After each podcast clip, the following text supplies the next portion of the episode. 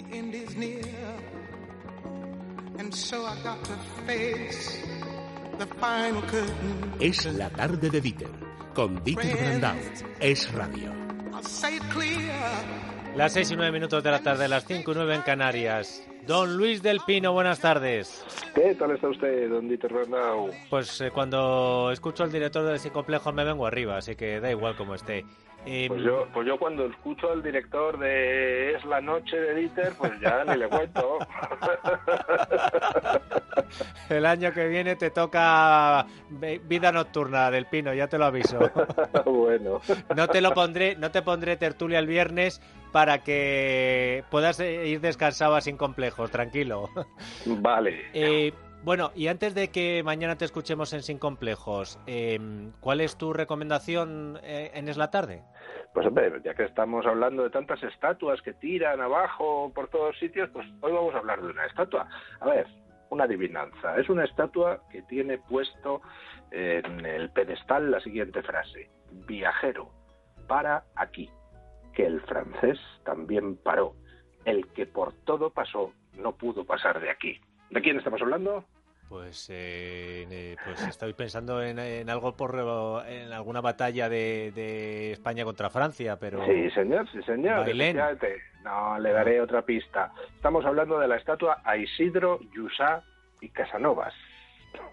Y seguro que la mayoría de nuestros oyentes seguirá sin saber de quién estamos hablando. Pero si decimos que estamos hablando del tambor del Bruch, ¡Ah, pues entonces- amigo. Ah, Ah.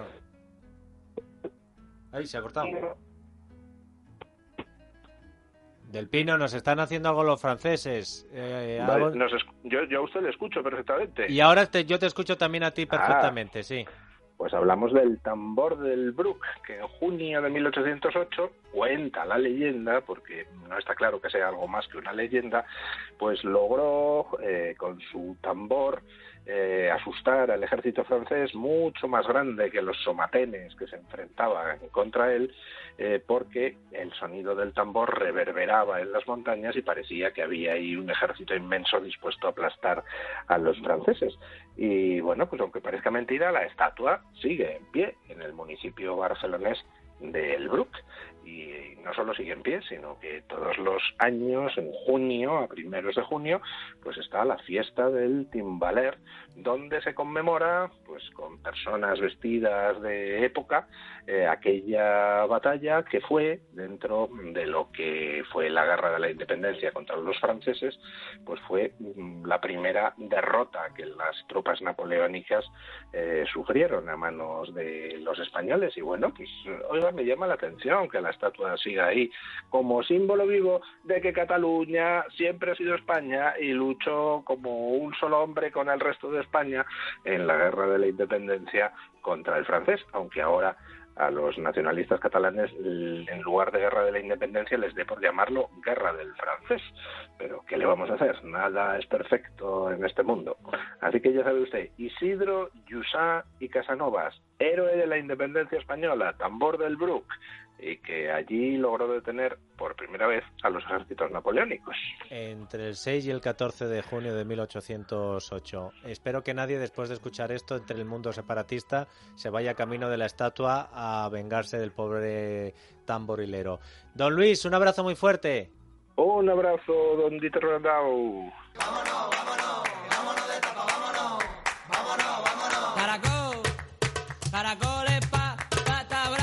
Alejandro Vara no reparte estatuas, reparte pinchos, pero solo al que se lo merece. Don Alejandro Vara, buenas tardes.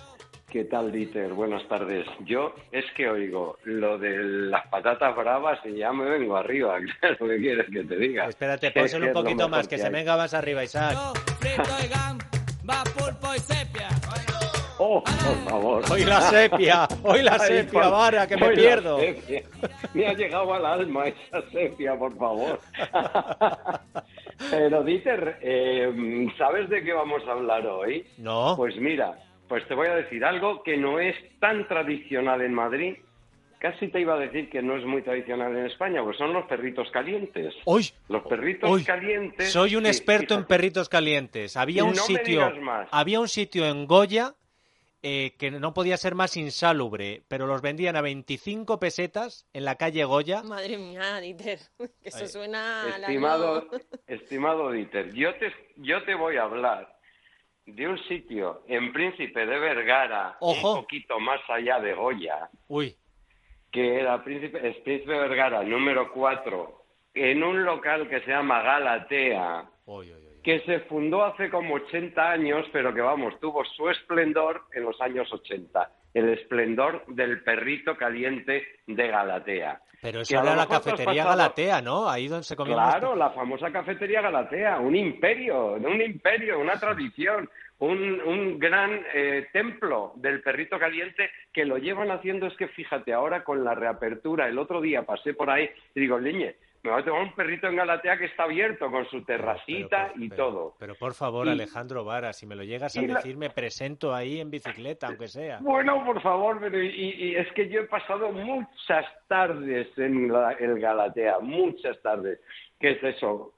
Una cafetería, también restaurante, con su artefacto de pinchitos para hacer, de pinchos, para hacer los perritos como Dios manda, de meter el pan en el, en el pincho, el pan bien tostadito, y luego resulta que, por lo que me dijo, el que atiende ahora, el que lo lleva, el negocio, es el sobrino de la señora que nos atendía a nosotros en aquellos tiempos, Pero es porque que, ha se, dejado... es que se ha perdido mucho el mundo perrito en los 80, Mucho, pero 90, es que- principios de los Pe- 90. Se hacía mucho con esos dos pinchos de acero en forma de punta donde metían los panes y al lado el, el frasco ese de cristal donde metían las salchichas con su- Exacto, dos pinchos u ocho pinchos. Eh, bueno, sí, claro, Depende claro. del local.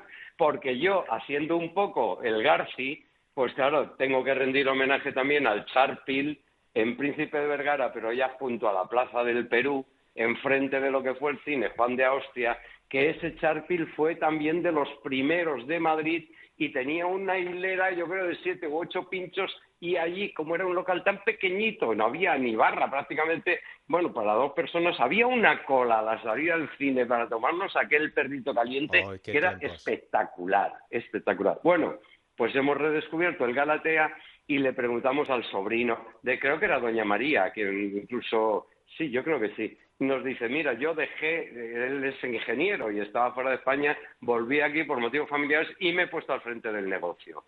Y está relanzándolo, pero vamos, relanzándolo, pero manteniéndose fiel a lo que es la esencia del local, es decir, la salchicha. Esa salchicha es que es la misma salchicha del local que, que hacía sus perritos calientes su tía hace 40 años y solo se la sirven el proveedor a este a Galatea, quitámonos el sombrero, y a un local, una charcutería que hay en la Plaza Mayor cuyo nombre no recuerdo. Hoy. No lo encuentras en ningún otro sitio. Hoy que me voy para, la- para mi antiguo territorio, Ahí. la Plaza Mayor, porque lo que se ha perdido de los ahí. perritos es la- el, el sabor de la salchicha. Es que no Vara. tiene nada que ver Nada. con lo que hay por ahí, porque oye, a mí me encantan las salchichas, y hay salchichas fenomenales, pero esta es una salchicha eh, de cerdo con la tripa natural y hecha, bueno, yo creo que es que el género es muy bueno, y hecha exactamente por la misma gente que hacía la- los perritos, las salchichas de la Galatea de los años 80. El pan no es el mismo, el pan está muy bien, pero no es el mismo, que nadie se asuste, que está muy bien, pero luego está también la clave de las salsas, que te ponen el perrito tumbado en la mesa con la salsa ahí chapoteando en medio del plato, la salsa que es mostaza y eh, ketchup. Que nadie, bueno, a lo mejor si pides una mayonesa te la dan, pero yo creo que te miran mal. Sí. Es que el perrito Sí, caliente con mayonesa, ¿qué, No. qué- Vamos qué a vamos a decir? Vara, por favor. Dieter, ¿qué vamos es lo que te decía en los favor? 80, dice, el Claro. perrito mixto. Y sabías que era ketchup y mostaza. El perrito Claro. mixto, ketchup y mostaza. Dice, no solo con ketchup. O ponme un poquito más de mostaza. Mayonesa. Ya empezamos con guarradas. eh, Bueno, así no. que si es, oye, que si el perrito verde, aguacate, no sé qué, mayonesa, que si tomate, que si... Vale, eso, mira, si vas a Nueva York hay de todos sabores y condiciones y sobre todo los mexicanos y están buenísimos. Estamos Pero en España, hablando- Vara. Estamos en España. Estamos hablando del perrito de Galatea, el corazón del barrio de Salamanca y corazón de España de los perritos calientes. En Barcelona también hay unos cuantos que no lo hacen mal, ¿eh? porque lo del entrepá, el bocata, Sí. en Barcelona, como todo el mundo sabe, tiene muchísima aceptación y están todo el día comiendo bocadillos. Pero el perrito caliente, la verdad es que no abunda demasiado. Y los que hay, cuando vas ahora por Madrid y tal, ves son hot dogs. Y el hot dog no es un perrito caliente. No. No, es no, no, un no. hot dog. Es otra cosa, es otra cosa. otra cosa. Y el perrito de Galatea, que yo recomiendo a la gente que pase por el barrio de Salamanca, de camino al Príncipe de Vergara, eh, hacia Goya, que se pare y se siente en esa terracita tan cómoda y acogedora y que pida el perrito. Hay gente que dice, bueno, pues ¿por qué me ponen, me, me traen ya la salsa echada? Señor mío, porque es así, Pero porque vamos. esto es así, está tumbado, tumbado, la cabeza del perrito tumbado sobre la salsita de, que salsa de tomate y una salsa de una mostaza que no tiene relación ni parecido a nada de lo que haya usted probado, a nada. Es una salsa sensacional que sigue siendo la misma, es que es la misma. A mí me recordó lo de la lo de la magdalena de Proust, digo, pero por favor, es que esta mostaza es exactamente la misma que yo comía hace treinta y tantos Y viajas años. en el tiempo, pero es que es imposible Ay, qué bueno. encontrarlo. Mira, yo me acuerdo eh, cuando los perritos calientes eran perritos calientes, en las fiestas de Cercedilla había un puesto de una señora que, como todas las señoras, se llamaba la señora Doña María o la señora María, ¿cómo se llamaba? Doña María creo que se llamaba de Galatea. Pues Doña todas se llaman igual. Y yo iba con los eh, que el dinero que me hubieran dado para la- gastármelo en los tenderetes de las fiestas y según pasaba por donde los perritos calientes ya no había más dinero. Porque me hincaba el primero, me hincaba el segundo, me hincaba- porque te entraban bueno. riquísimos. Esos eran la salchicha era perfecta. Ahora te dan y son unas que no saben a nada. Una... Perfectas, perfectas. Me, dices. me ha entrado me antojo. zam- Me ha entrado me antojo. zampé- yo me zampé dos como campeón que soy, porque es que además como yo no, vamos, no tomo cerveza, porque no soy muy de cerveza, me tomo un vinito porque con la gente que iba, si te tomas dos barros, dos Sí. barros que son dos pedazos de Sí, jarra, sí. de- dices, es que eso te llena mucho y no te permite repetir el perrito, Es porque cierto. son perritos de unas dimensiones considerables. Y yo me zampé dos, digo, pero por favor, qué cosa más estupenda, pero qué, qué, qué, Mira, qué sabrosura. No sé si lo- no sé si sigue abierto el sitio, pero yo antes con eh, mis amigos eh, iba los jueves por la noche en la calle La Palma a un garito que se llamaba El Estocolmo, que lo descubrimos también porque era de los pocos que te servían perritos. Antes había perritos en todos los sitios, te tomabas una copa, Sí un había, perrito. sí había, bueno, pues sí había, había. unos perritos en el Estocolmo, en la calle La Palma, que no sé si lo han cerrado, pero que merecía la pena también. eh, se, está, se están perdiendo las mejores tradiciones, hay que Pues recuperarlas, mira, por Alejandro. eso, claro, por eso te digo que la alegría que me dio el ver este, eh, el Galatea reabierto, porque yo sabía que había abierto, o sea, que el Galatea Sí, sí. funcionaba, pero era como, pues eso, la típica cafetería, pues por la mañana para oficinistas y por la tarde para las señoras del barrio que van a tomarse su café con churros. Pero cuando entro, le pregunto al muchacho, Oye, pero ¿tenéis perritos? Dice, sí. Lo que pasa es que lo tenemos que tener aquí al fondo, porque ahora con lo de la pandemia y tal, no podemos tener los pinchos en primera línea, porque digo, no, si yo lo que quiero es probarlo, es el mismo. Y me dice, yo soy el sobrino de la señora que seguro que te hacía los perritos hace 30 años, en los años ochenta y tanto. Digo, pues oye, y, mm, tu tía desde luego lo bordaba. Dice, sí, muy simpática no es, pero era la mejor, la reina, digo, la reina del perrito. ¿Qué y este, qué- se- y este qué- señor lo ha relanzado. ¿Qué pinchos le vas a poner? ¿Cuántos pinchos? Yo le pongo cinco pinchos Bueno, de perrito. Bueno, bravo, bravo, sí, cinco señor. pinchos Galatea es una tradición Sí, que no se pierde y sobre todo Sí, señor. quien le guste el perrito, que hablamos de perrito caliente, insisto, no hot dog, sí. quien le guste y pruebe esa salsa y esa salchicha, ese género, ese material, le va a encantar. Cinco pinchos Galatea que ha felizmente recuperado una tradición, ha abierto después de esos tres meses y a todo el mundo que se acerque por ahí, que se siente en la terracita, que ve pasar la gente del barrio de Salamanca, cosa que también es muy estimulante, dicho sea de paso, que está muy bien esa gente y ese barrio, y que se zampe un par de perritos que le va a encantar. Cinco pinchos, Galatea, Príncipe de Vergara, cuatro, Madrid. Alejandro Vara, gracias por animarnos la tarde del viernes, Bueno. como siempre. Venga, un perrito a nuestra salud, hasta el próximo viernes.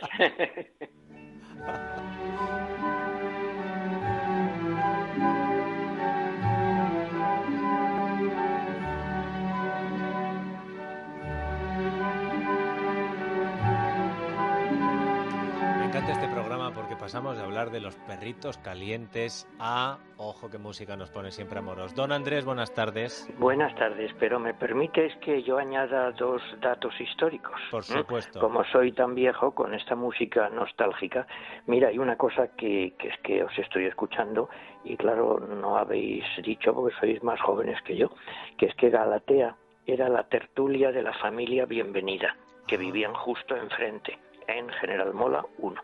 Esto es Y entonces ahí se reunían. Es Y también, si quieres. Otro, otro. otro, otro dato histórico. En mi recuerdo, el primer sitio donde vendieron perritos calientes en Madrid, que yo recuerde, estaba en la calle Génova, muy arriba, junto a la plaza de Alonso Martínez. Y ahí íbamos en peregrinación mucha gente joven. Este programa lo forma gente decente que comía perritos calientes cuando... Hombre, claro, como es natural. Exacto, exacto. Yo tenía un amigo que decía que eran buenísimos para los catarros, que cuando se acatarraba un perrito caliente con mucha mostaza.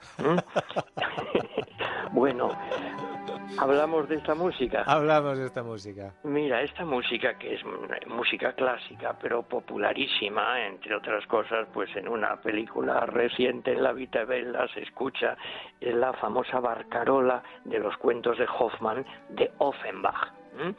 Offenbach es el creador pues de la opereta francesa con operetas muy divertidas, por ejemplo La Bella Elena, que son un poquito eh, verdes, pícaras, muy divertidas, pero su acierto mayor es esta barcarola donde eh, imita, digamos, pues el ritmo de los remos de los gondoleros venecianos y entonces ah, cantan normalmente dos mujeres, cantan Bella Noche o Noche de Amor, Sonríe a nuestras locuras, etcétera. ¿Te parece que lo escuchemos un momento más? Dale, Isaac.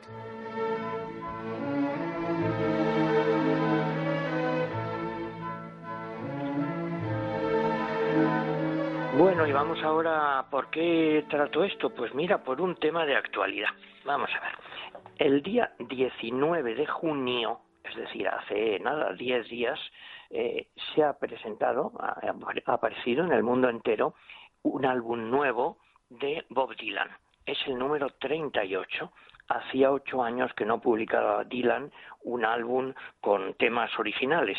Se llama en inglés, y perdonen que mi inglés es zarrapastroso, Rough and Rowdy Ways, algo así como caminos ásperos y agitados. Y en el mundo entero, pues ahora se está eh, comentando mucho, sobre todo una canción que es lo que ha, ha merecido más eh, comentarios, que trata sobre el asesinato de Kennedy y que dura 17 minutos, algo que no es totalmente nuevo. Ya Dylan había hecho alguna canción muy, muy larga. Bueno, pero luego hay otra canción incluida en este disco, que aquí, insisto, perdonen mi inglés, I've made up my mind to give myself to you. Es una preciosa balada, eh, la traducción se diría- sería He decidido entregarme a ti. ¿Y cuál es la música? Exactamente la de la barcarola de los cuentos de Hoffman, tocada a la guitarra. Si Isaac tiene la bondad, la pone.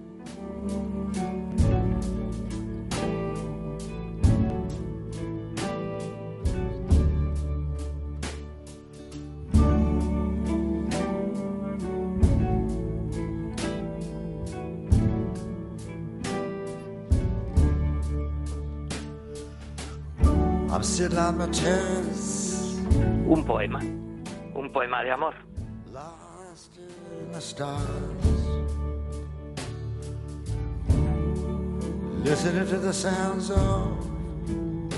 Sad Guitars. Si quieres, traduzco un poquito para que nos enteremos de lo que está diciendo, los que no sabemos mucho inglés. Estoy sentado en mi terraza, perdido en las estrellas, escuchando los sonidos de las guitarras tristes. Lo he estado pensando, lo he pensado todo. He decidido entregarme a ti. Ese es el estribillo. Y luego salto un poco más adelante y se convierte en una canción de amor preciosa. Llévame de viaje, yo no soy lo que era. Las cosas ya no son lo que eran. Me iré lejos de casa con ella. He recorrido un largo camino de desesperación. Fíjate que suena un poco como autobiográfico, claro. Es que Dylan tiene ya casi 80 años. Qué barbaridad, Un- claro. Mucha gente se fue, mucha gente que yo conocía. he decidido entregarme a ti. Y si quieres el final, eh, lo leo, si quiere Isaac ponerlo también de fondo. Bien, mi corazón es como un río, un río que canta. Solo tardo un poco de tiempo en darme cuenta de las cosas. He visto el amanecer, he visto el crepúsculo. Me acostaré a tu lado cuando todos se hayan ido. He viajado desde las montañas hasta el mar. Espero que los dioses sean amables conmigo. Sabía que tú dirías que sí.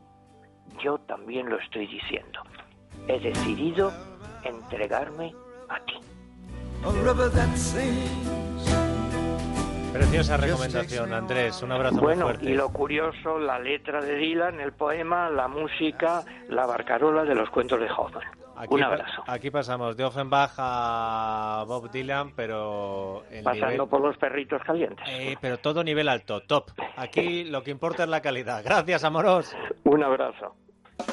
Paulina, where you going to? El que faltaba en la fiesta, Pablo Molina, buenas tardes. ¿Qué tal? Muy buenas tardes. Ahora hay que mantenerse a la sombra, pero por el calorón. Y en la sombra, en la televisión, ¿qué tenemos, Molina? Pues eh, estamos recuperando eh, películas que fueron éxito en los 80, cosa que no está mal porque los que tenemos ya hijos adolescentes, pues está bien que, que vean estas películas también que forman parte ya de nuestra historia. Antes de que las censuren, sí. Eh, sí, exacto. Por ejemplo, eh, esta noche en Antena 3, a las 10 de la noche, Indiana Jones en busca de la arca perdida, la primera de la Oh. serie. Bueno, o sea, hay que verla con palomitas. Pero con vamos, los es que esa es una de los clásicos del cine. Claro, claro, efectivamente. Mira, el sábado eh, en Antena 3 también a las 10 de la noche una película de suspense, de acción sin identidad, una película protagonizada por Liam Neeson. Y para los que quieran aventuras, también eh, con los niños, ¿por qué no? Pues en 4 a la misma hora, a las 10 de la noche, el sábado, Piratas del Caribe, el cofre del hombre muerto. Mucha película, ¿eh? Se nota que se están Es cogiendo no, vacaciones todas. eh, no, no, estamos en los tiempos, en el tiempo de descuento, en el- la programación de derribo y los pocos programas que hay, como por ejemplo Typical Spanish, Dieter, en Sí. televisión española, qué, qué malos, Ah, qué cosa te, más mala. te iba a decir, te iba a decir, me lo, me lo vendiste así como a ver si está bien, lo puse así de pasada y... Oh. Chuf, uf, ¿eh? No era como los concursos esos de los que me hablabas tú de verano, ¿eh? No, no, no, no, no, es un desplome absoluto. Uf, no, no, te- no, no te ha gustado. ¿Algo más, No. Pablo? Nada. Sí, el domingo otra película, a las, eh, pero esta en la sobremesa. Otro clásico también, eh, Misión Imposible, en 4, a las 4 menos cuarto de la tarde el domingo. Bueno, Y para terminar, bueno, otra película también, a las 10 de la noche el domingo en el canal Paramount. Esta es una buena película, dirigida por Tony Scott, El fuego de la venganza con Denzel, Denzel Washington, peliculón. uy, esta es la que secuestran a la niña. Sí, señor. Uy, es que de ese Washington cuando se enfada Oh. eh, muere hasta el apuntador, que decía el clásico, ¿eh? Sí, sí, sí, sí, sí, sí, sí, esta es de esas. Molina, que sabes que te queremos, un abrazo. Igualmente un abrazo a... Por la a- sombra, ¿eh? Sí, siempre. Adrián González, director de comunicación de Mundo Natural, buenas tardes. Buenas tardes, Dieter. Su recomendación para hoy, don Adrián. Pues mira, eh, para todos los viajeros, para que se hin- hinchen a disfrutar el verano, pero que no se hinche la tripa, porque pasa factura. Pasa factura a nivel de las digestiones, se hacen más lentas y pesadas.